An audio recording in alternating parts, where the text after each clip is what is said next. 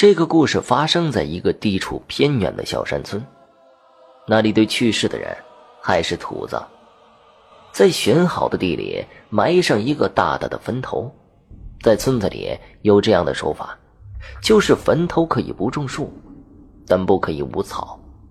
如果谁家出了一个有出息的人，大家都会感叹说：“这一定是祖坟上长仙草了。”因为大家都觉得，人故去之后就去了阴间，所以对阳间的大日头是避讳的。另外就是寓意着福荫子孙后代。陈武几代人都生活在这个小村子里，都是过着靠山吃山的生活。虽然说无法大富大贵，日出而作，日落而息的日子，也是过得悠然自在。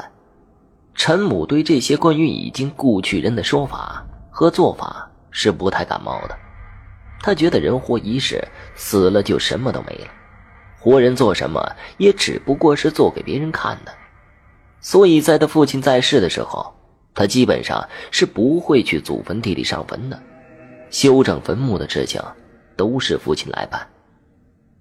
陈武的父亲对这些习俗是深信的。所以每到修墓的时候，他都会耐心地修理祖坟上各个坟头上的草，因为坟地一般都是在山坡地，草也长得特别的快。虽然说是坟头上有草，在大家看来是好事，但太高太荒了，也会让人觉得是后人的不敬。所以坟头上的草到了扫墓的时候，还是需要修整的，为的就是在活人和逝者前。能做到两全其美。后来陈母的父亲也去世了，这每到清明和各个节令祭祀修坟的事情，自然就落到了陈武的身上。虽然陈武是不信这些事情，但到什么时候说什么话，应该做的祭祀还是要做的。开始的几年还好，陈武虽然不会像父亲那样耐心认真。但还是会到了时候把自己家的祖坟修整一下。这事情就发生在了几年后的清明节。一般一年里，只有在这个节令的时候，要在坟边动土填坟，把一年里被雨水冲刷小的坟头填大，而大的坟头也是需要见到新土。这意思就是，外人看来这里还有后人，这些都是有主的坟。这个清明，陈母的心情不太好，但还是来到自己家的坟园。此时加上父母的坟，自己家的坟院里已经有了四五个坟包了。陈武放好了贡品，就着手想着理一下坟头草，但土地又干又硬，草拔起来非常的吃力，拔了半天也没有拔下来多少。这让本来心情就不好的陈武心中的怒气一下子就起来了，还没上完坟呢，就跑回家了，拿着一把镰刀，还有一个装个除草剂的农药药壶，来到了坟地，气冲冲的几下就把那些杂乱的草给割了个干净，又挖了新土，把坟头各自填上土，又拿起了药壶，前前后后和坟头上撒了一个遍，嘴里还念叨着。这回看你们还长，给你们除了根儿。一切都做完了之后，摆上了贡品，又烧了纸，完成了这一套的过程，陈武就回家了。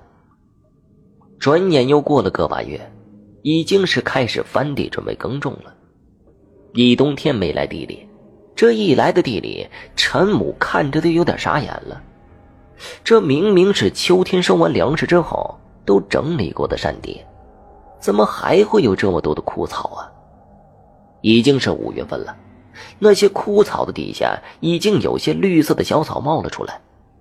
这陈武看了看周围，别人家的地都正常，只有自家的这几块地无不是杂草丛生的。这怪异的事儿让陈武觉得心里有点发毛了。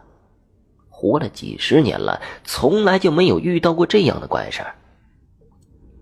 也顾不上再收拾地了，忙着就回了家，把见到的怪事跟老婆说了。老婆也觉得怪异，怕是有什么异象的事儿，于是两个人商量，就去找了个风水先生给看看。结果人家风水先生只是听了陈武的叙说，就想到了问题的关键。你把坟头草给除根了？这话让陈武非常的诧异，老实的点了点头。风水先生说：“这就是了，这不过呀，是你的祖先对你的一点惩戒。阴阳相隔，你竟去除了坟上庇阴的东西，还能指望能得到什么福音呢？”陈武虽然对这话是半信半疑的，但也后悔自己那会儿的冲动。这流传了那么久传统的事，怕也不是捕风捉影。于是听了风水先生的建议，回到家之后，第一件事就是提着贡品来到祖坟上上供道歉，还重新找了一些已经生出小草的土，填上了每个坟头。回到了家里。陈母就觉得非常的累，迷迷糊糊就睡着了，依稀的感觉有几个人站在自己身边，其中有爷爷和父亲。父亲有点生气的说道：“不孝的东西，这回也让你长长记性，别什么事儿都由着自己性子来。”就说了这一句就消失了。陈武醒了过来，已经浑身是汗。还病了一场，过了好几天病好了，眼见已经是五月中了，村里的地陆续的种完了。陈武想起了自家的地，还有那么多草，也不顾病刚好，就忙着下地了。到了地里一看，这地还是秋天时候平整的样子，哪里有什么杂草啊？就像是前几天的事情是自己的幻觉一样。陈武又到了自己家的祖坟，前几天刚添上的新土，那些小草已经长高了不少，郁郁葱葱的。经过这件事，陈母对坟头草的事情是深信不疑了。好了，这个关于坟头草的故事就讲完了，谢谢大家的收听。